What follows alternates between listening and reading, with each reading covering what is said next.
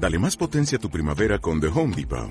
Obtén una potencia similar a la de la gasolina para podar, recortar y soplar con el sistema OnePlus de 18 voltios de Ryobi desde solo 89 dólares. Potencia para podar un tercio de un acre con una carga. Potencia para recortar el césped que dura hasta dos horas.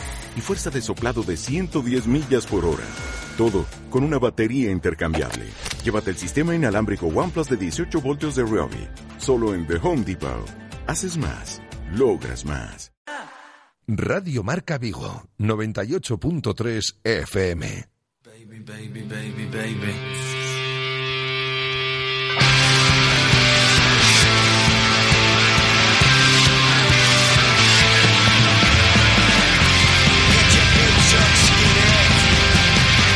T4 Vigo, con José Ribeiro.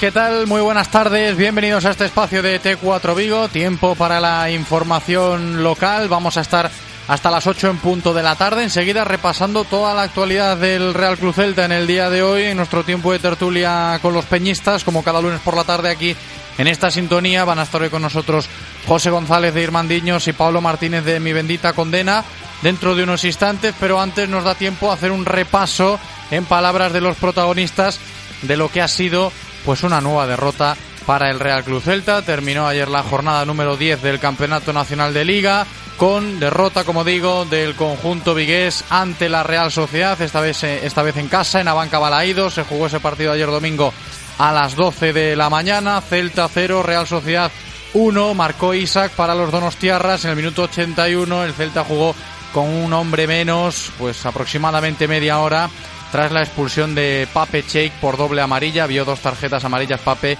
en apenas 5 o 6 minutos. Condicionó mucho eso al Real Club Celta, que evidentemente se ve mermado en la clasificación. Nueve puntos tiene el conjunto líbico, coqueteando con el descenso. Nueve también tiene el Real Betis Balompié, que está en esos puestos de descenso y que es el próximo rival del Real Cruz Celta. Os lo recuerdo también, hay jornada entre semana en esta semana que hoy comienza. El miércoles juega el Real Cruz Celta contra el Real Betis Balompié en el Benito Villamarín.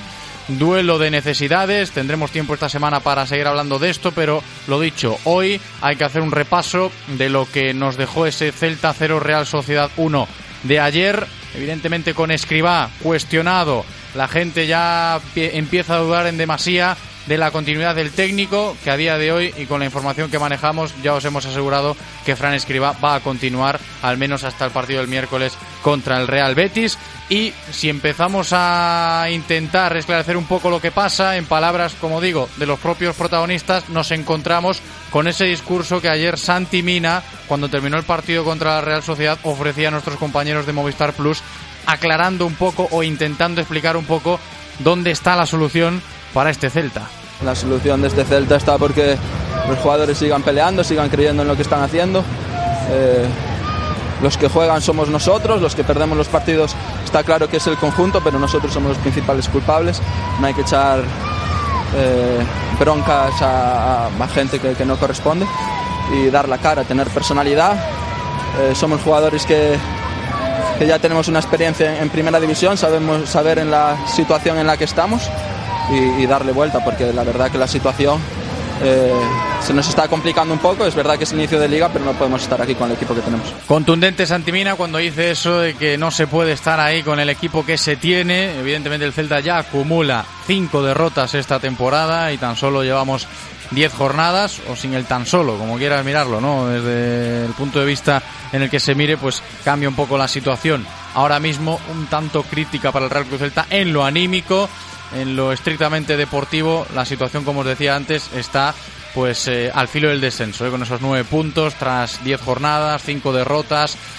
el Betis que está por debajo tiene los mismos puntos que tú y es el próximo rival. En fin, semana muy complicada para el celtismo, para el Celta, después de esa derrota de ayer contra la Real, que como decíamos estuvo marcada por la expulsión de Pape Cheik en el minuto 65 de partido, jugó hasta el final el Celta con un hombre menos y eso también lo justificó Denis Suárez, que fue otro de los protagonistas en la zona mixta tras el partido, ayer en Abanca Balaídos, hablando en este caso Denis de cómo fue ese partido condicionado por la expulsión de Pape Cheik.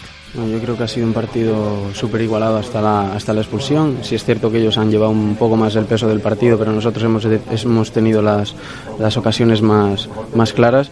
Sí es cierto que con uno menos se, se complica muchísimo. Yo creo que la segunda sí es amarilla, pero la primera ni, muchos, ni mucho menos es, es tarjeta. Es una falta normal que le saca tarjeta y por el pinganillo le dice a los líneas que apunten que es una acción temeraria. O sea, una, falta normal, le saca tarjeta, al final Pape en la, en la segunda va condicionado, nos expulsan a uno y con uno menos ganar en primera división es súper difícil. Súper difícil, dice Denis Suárez, que es ganar con uno menos en primera. Le está resultando complicadísimo también aunque sea en igualdad de condiciones al Celta a estas alturas de campeonato, ganar partidos, lo dicho, lo decíamos antes, a modo de recordatorio, ya son cinco las derrotas que acumula este equipo al término de la décima jornada del campeonato doméstico y por eso empieza una nueva semana con el entrenador, en este caso Fran Escriba, cuestionado nuevamente. Hay quien ayer ya por la tarde pedía la cabeza del entrenador, esa pregunta de si echan a Escriba, no lo echan, hay que cambiar el rumbo de este equipo. Se le preguntó, evidentemente, a Fran Escriba cuando terminó el partido en esa rueda de prensa posterior. Y esto decía el técnico valenciano del Real Cruz Celta ante esa pregunta de si debe seguir o no en el Celta no es pregunta para mí. Yo, mi obligación es seguir trabajando e intentar sacar esto, porque como lo dije siempre, lo dije en cualquier momento que se vea la temporada, confío en los jugadores, confío en el proyecto, pero entiendo también que los entrenadores estamos sujetos a resultados aquí y en todos los sitios. Si, si eh, en un momento dado se toma alguna decisión, evidentemente la pregunta ya digo que no puede ser para mí. Esa decisión no va a llegar al menos en el día de hoy, ni en el día de mañana, ni en el miércoles. Veremos el jueves después del partido contra el Real Betis, porque como digo, Escribá se va a sentar en el banquillo del Benito Mellamarín el miércoles para dirigir al Real Club Celta y mañana martes, de hecho, habrá comparecencia, rueda de prensa previa a ese Betis Celta del miércoles. Escucharemos nuevamente a Escriba, que matizaba ayer tras la derrota en este contexto de que su futuro pende de un hilo en el banquillo del Real Club Celta. Y en este sentido, respondiendo a otra pregunta que iba encaminada en esa dirección, hablando precisamente de si él puede sacar el Celta adelante. No, por supuesto. Si no, no, no estaría aquí. Prefiero, con independencia, anticiparía cualquier decisión yo si no me viese capaz, no creyese en el equipo y la más importante también para mí como entrenador, que no viese que el equipo confía en mí. Si yo eso no lo viese, no me iba a quedar por el contrato. En ese sentido tengo claro que si yo no viera esa, situación reversible conmigo y con este grupo, soy el primero que daría un paso al lado porque lo que quiero es el beneficio de este club. Y si el beneficio, lo dije en la previa y lo digo ahora, si el beneficio de este club es que venga otro compañero, ser el primero, sigo siendo, seguiré siendo socio del, Celta. Pero sí que evidentemente creo, porque creo en ellos y porque yo noto que ellos creen en su cuerpo técnico. Fran Escriba, que se defiende ante las críticas, ante este nuevo estado en el cual se encuentra cuestionado después de acumular una nueva derrota el Real Cruz Celta ante la Real Sociedad en el día de ayer. En otro orden de cosas, antes de escuchar unos consejos publicitarios y dar paso a nuestro tiempo de tertulia con los peñistas, os digo también que en el día de hoy el equipo se ejercitó por la mañana en Amadroa, sesión de recuperación post partido, y fue entonces cuando conocíamos que Rafiña Alcántara recibe el alta médica y está disponible el hispano brasileño para jugar el miércoles contra el Real Betis Balompié. Recordamos que no estuvo Rafiña en esta última jornada en el partido de ayer contra la Real por una gastroenteritis que lo mantuvo alejado del equipo los últimos días, pero como digo, en el día de hoy Rafiña recibe el alta médica y ya está disponible como uno más para afrontar eh, la nueva jornada, en este caso intersemanal del Real Club Celta ese miércoles que se va a medir al Real Betis Balompié. Vamos a escuchar ahora sí unos consejos publicitarios y a la vuelta comenzamos nuestro tiempo de tertulia de peñas. Radio Marca, el deporte que se vive. Radio Marca. ¿Qué ocurre cuando sabes de coches? Que todo el mundo te pregunta. ¿Qué taller de confianza recomiendo? ¿Cuál es el mejor sitio para comprar un seminuevo? ¿Dónde hay más ofertas en repuestos y revisiones? La respuesta es fácil. Rodosa. Los centros Renault Dacia de Vigo, Nigrán, Cangas y ahora también en Ponteareas. Confía en su profesionalidad, incluso si tu coche no es un Renault. Rodosa.com. ¿Quién consiguió que llegases al nacimiento de tu hijo en tiempo récord? ¿Quién estaba ahí para llevarte antes del toque de queda de tus padres? ¿Quién analiza contigo, mejor que nadie, el último partido del Celta mientras te lleva al centro? Central Radio Taxi. Cuando quieras, donde quieras y con quien quieras. No pierdas el tiempo. Pide tu taxi en el 986 470000 o en el WhatsApp 647 470047. Escucha este martes a partir de la una y media de la tarde en directo Marca Vigo nuestra tertulia con los taxistas de la Cooperativa Central Radio Taxi. Radio Marca, el deporte que se vive. Radio Marca.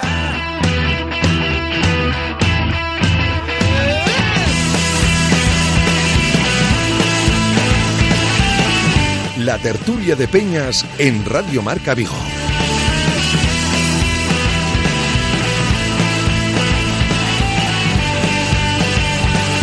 Pues con esta tertulia de Peñas vamos a estar aquí en Radio Marca Vigo hasta las 8 en punto de la tarde, analizando la actualidad del Real Cruz Celta con esos tintes de análisis y de opinión que tanto nos gustan. En este caso hoy con José González de la Peña Irmandiños. ¿Qué tal, José? ¿Cómo estás? Muy buenas. Bienvenido y con Pablo Martínez de Mi Bendita Condena. ¿Qué tal, Pablo? Hola, buenas.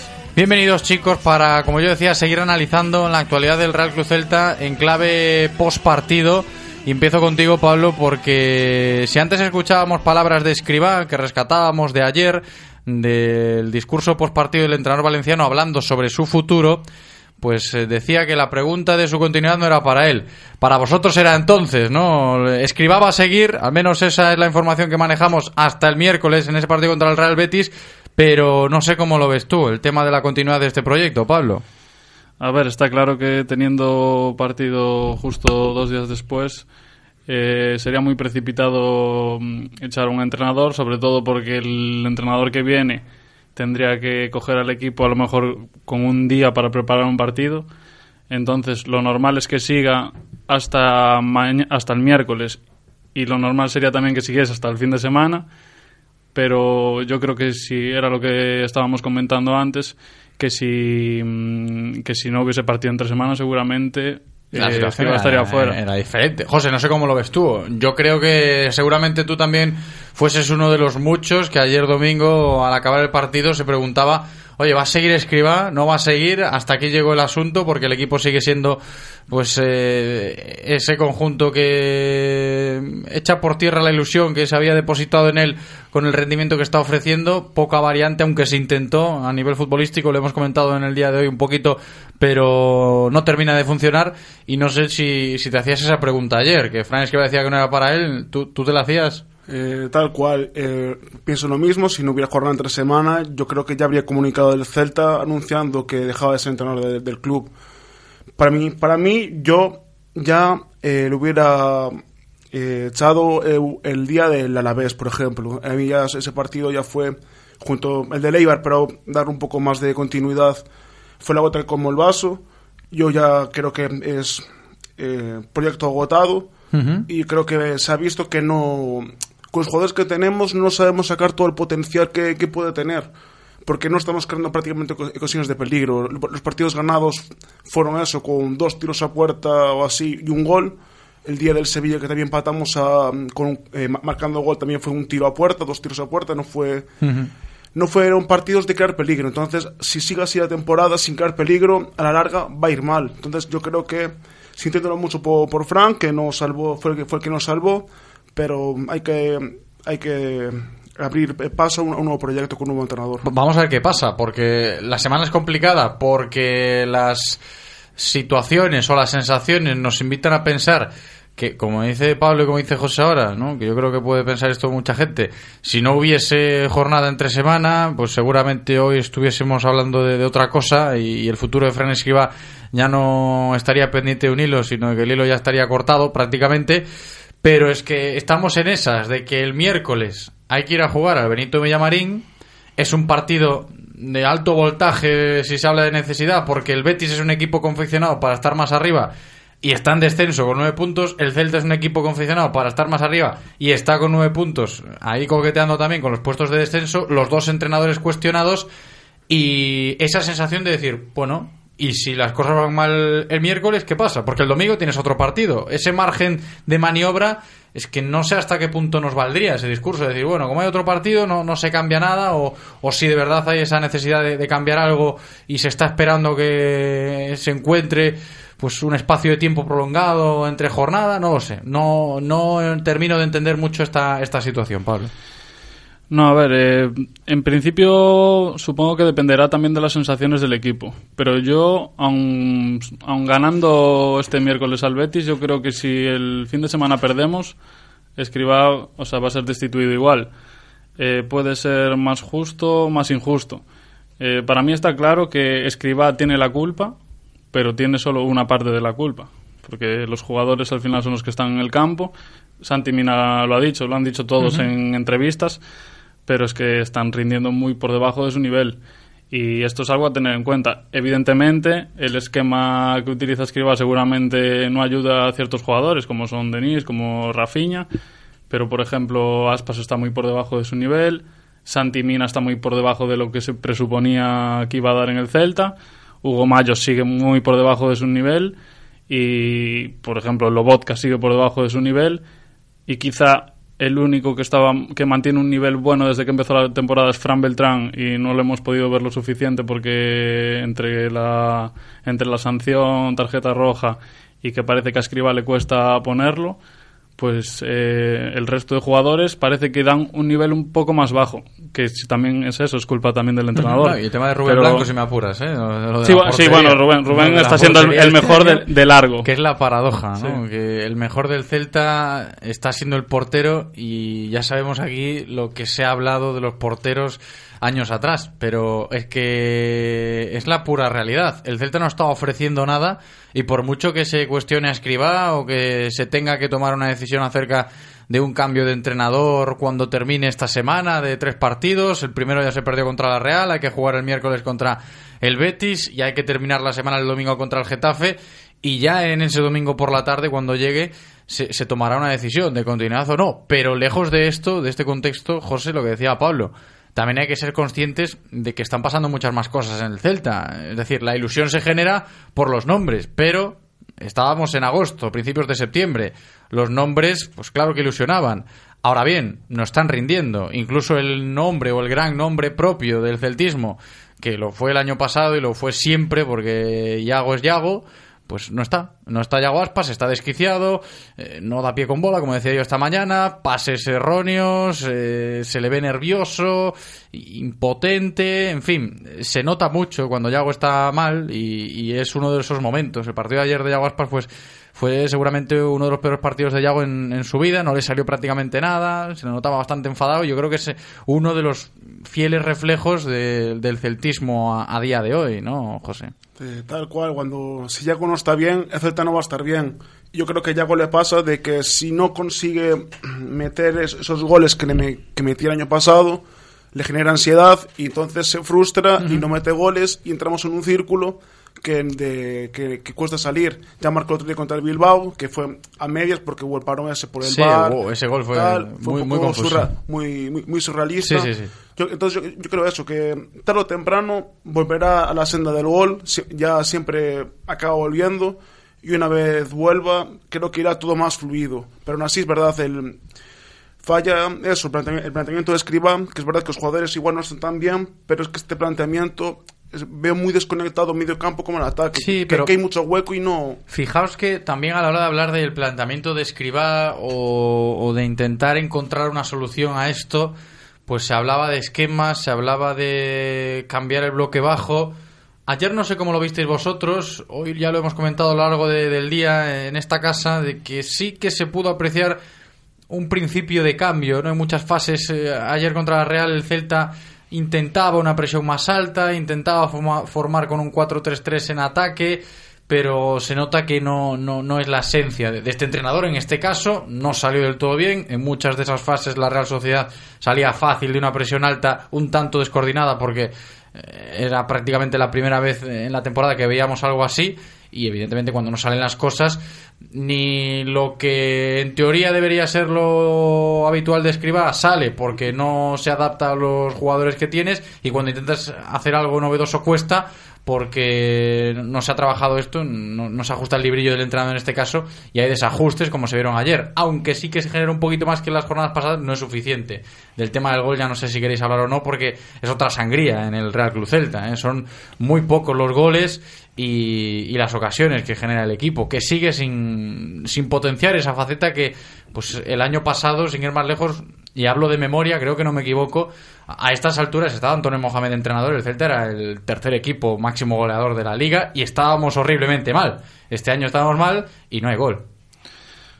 Sí, mm, se decía que no íbamos a echar de menos a Maxi teniendo a Santimina, pero la realidad es que seguramente en el partido de ayer Maxi habría metido alguna y eso que es importante contra el español que si no estaríamos con, con dos puntos menos. Totalmente de acuerdo. Y marcó uno que se lo anularon eh, contra el Alavés.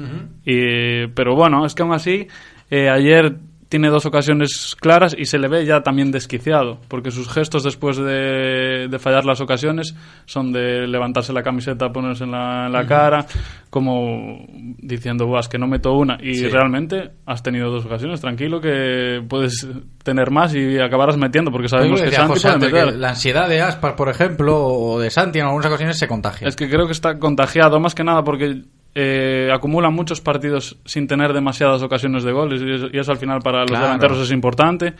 Y yo creo que cuando eso no fluye, el delantero que se ve eh, alejado del área no se encuentra cómodo y es cuando empiezan ya las frustraciones. Y le sucede también a Aspas obviamente que en esta situación donde el equipo no funciona demasiado bien y él está acostumbrado a ser el que soluciona cuando no es capaz se ve que también se frustra un poquillo eh, del tema que comentaba sobre la presión, eh, yo pienso que mm, es un desastre absoluto la presión adelantada. Eh, no se hizo de inicio en la mayoría de los partidos, pero sí que vimos en algún partido cuando el Celta estaba perdiendo por debajo en el marcador que, que lo sí que lo intentaban, pero es que los, los, equipos salen facilísimo, no hace falta que tener un central ni un lateral que tenga una muy buena salida de balón para... Pero porque no está de librillo eso, no está de librillo y se nota. Yo no sé cuánto se trabaja o cuánto no. El, el tema es que no sale, no funciona y eso a la larga es un problema enorme porque tú puedes tener y plantar un bloque bajo y hacer una presión baja partiendo de tres cuartos de campo en un partido que vas 0-0, pero cuando vas perdiendo en el marcador tú tienes que adelantar la presión sí o sí, no queda otra. Y si el equipo sale, el equipo contrario sale muy fácil, al final eh, lo, lo, que va a acabar pasando es que te van a hacer ocasiones. Y luego hay un problema aparte de equilibrio en el medio del campo, porque sí, es lo que decía José, hay mucho espacio entre el medio del campo y los delanteros. Pero y entre el medio del campo y la defensa, ¿por qué hay tanto espacio a veces? No entiendo por qué Lobotka no es capaz de llegar en ayudas defensivas muchas veces, si no es capaz tampoco de llegar al ataque. Entonces, algo falla en el equipo que no se está, no sé si trabajando bien es que nos fijamos también en esa zona del campo y es que nos salen todo cuentas casi negativas. De los delanteros, de que tienen ansiedad porque no hay goles, porque no se generan ocasiones, porque Rafinha, Bryce, Denis están como desaparecidos y, y no aportan prácticamente cero, no le sale nada y, eso pues los pone en situación de cuestionados también. Yaguas Pasantimina que no marcan goles. En fin, el Celta en ese aspecto tal, pero luego vas retrocediendo y te encuentras con otra sangría que es el medio campo. La gente que cuestiona la vodka. Okai, que ya fue señalado, lo sentó ayer, puso a Pape. Pape que sale, bueno, lo hace relativamente bien y luego comete error y se expulsa. Fran Beltrán demandando minutos, pero no tiene protagonismo. Aquí hay otra sangría importante, ¿no? Es que no solo es el entrenador, hay muchos, hay muchos factores, ¿vale? Que pueden partir todos de uno. Que sí, que evidentemente los focos los tiene Fran Escriba, pero te paras a ver cositas en este equipo y hay mucho que hacer todavía y, el margen de mejora es grande, pero no sé a, a, qué puntos vista está ese margen de mejora, José. Pues es verdad. Eh, hay que ver porque es eso, el medio campo. Para mí, Fran Beltrán es el mejor centrocampista de ese tipo que tenemos en el equipo y es el de los que, bueno, que dice que no juega tanto. Este año ha jugado bastante más de lo que estuvo jugando el año pasado, eh, pero aún así hay que hay que trabajar eso, hay que aunque sea no sé exactamente, no soy entrenador, no sabría cómo mejorar esas cosas. la sensación es la que la que se aprecia desde fuera. Se aprecia así de que eso mediocampo está en medio y poco más, ni aporta en ataque ni aporta en defensa. Entonces, para, que están, parece que están en el, medio campo todo el rato moviéndose en la, en la, en la línea de medio campo, porque no eso, ni ataque ni defensa. Eh, es que está desajustado el equipo en sí, en, todas las líneas. Al menos, insisto, desde fuera es la sensación que, que, creo que se puede apreciar. Y ahora, chicos, en esta recta final de tertulia, quedan aproximadamente 5 minutos para las 8. Pensar ya un poco en lo que le espera al Celta esta semana. Va a seguir Escriba. El miércoles hay un nuevo partido, jornada 11 intersemanal. Mañana el técnico valenciano dará rueda de prensa previa a ese partido contra el Betis y a ver ese partido contra el Betis, porque ya lo decíamos antes, cómo llegan los dos, Pablo. Sí, a ver, eh, yo creo que lo único positivo que hay esta, que ocurre esta semana y que le viene genial a, a Escribá, y si le viene genial a Escribá, de momento le viene bien al Celta y a nosotros, es que nos enfrentamos al Betis, que es un equipo que viene en una situación igual a la nuestra en puntos, pero yo creo que peor en dinámica, porque llevan creo que vi los últimos cuatro, tres derrotas, un empate, creo que es. Y es uno de los equipos, creo que más goleados de la liga. Entonces, es eh, la, última, seguramente la última bala de Escribá. Y es, una, es un momento ideal para que el Celta eh, empiece a reflejar algo, sobre todo en la faceta ofensiva si te enfrentas al equipo que más, que más, goles o de los que más goles encaja en la liga, se supone que ahí tienes que empezar a mostrar eh, tu faceta ofensiva. Ahí veremos a ver Santimina qué tal está, Yago cómo se encuentra, pero como decíais antes, también tenemos que ver a Denis, tenemos que ver a Rafinha, que los hemos visto, la verdad, muy poco y sobre todo muy desacertados. Y yo muy creo... desacertados, es un concepto bastante adecuado, ¿eh? Sí, sí, muy desacertados. Es que no es que tengan falta de actitud ni mucho menos, porque intentarlo intentan, pero es como que no están cómodos dentro del campo y cuando tú no estás cómodo las cosas no salen. El regate no sale, el pase no sale. Denis ayer sacando una falta que, que yo creo que se pasó por seis metros. frontal que se va a nada. Sí, sí. Que es algo que no cuadra con el tipo de jugador que son, sobre todo por su calidad.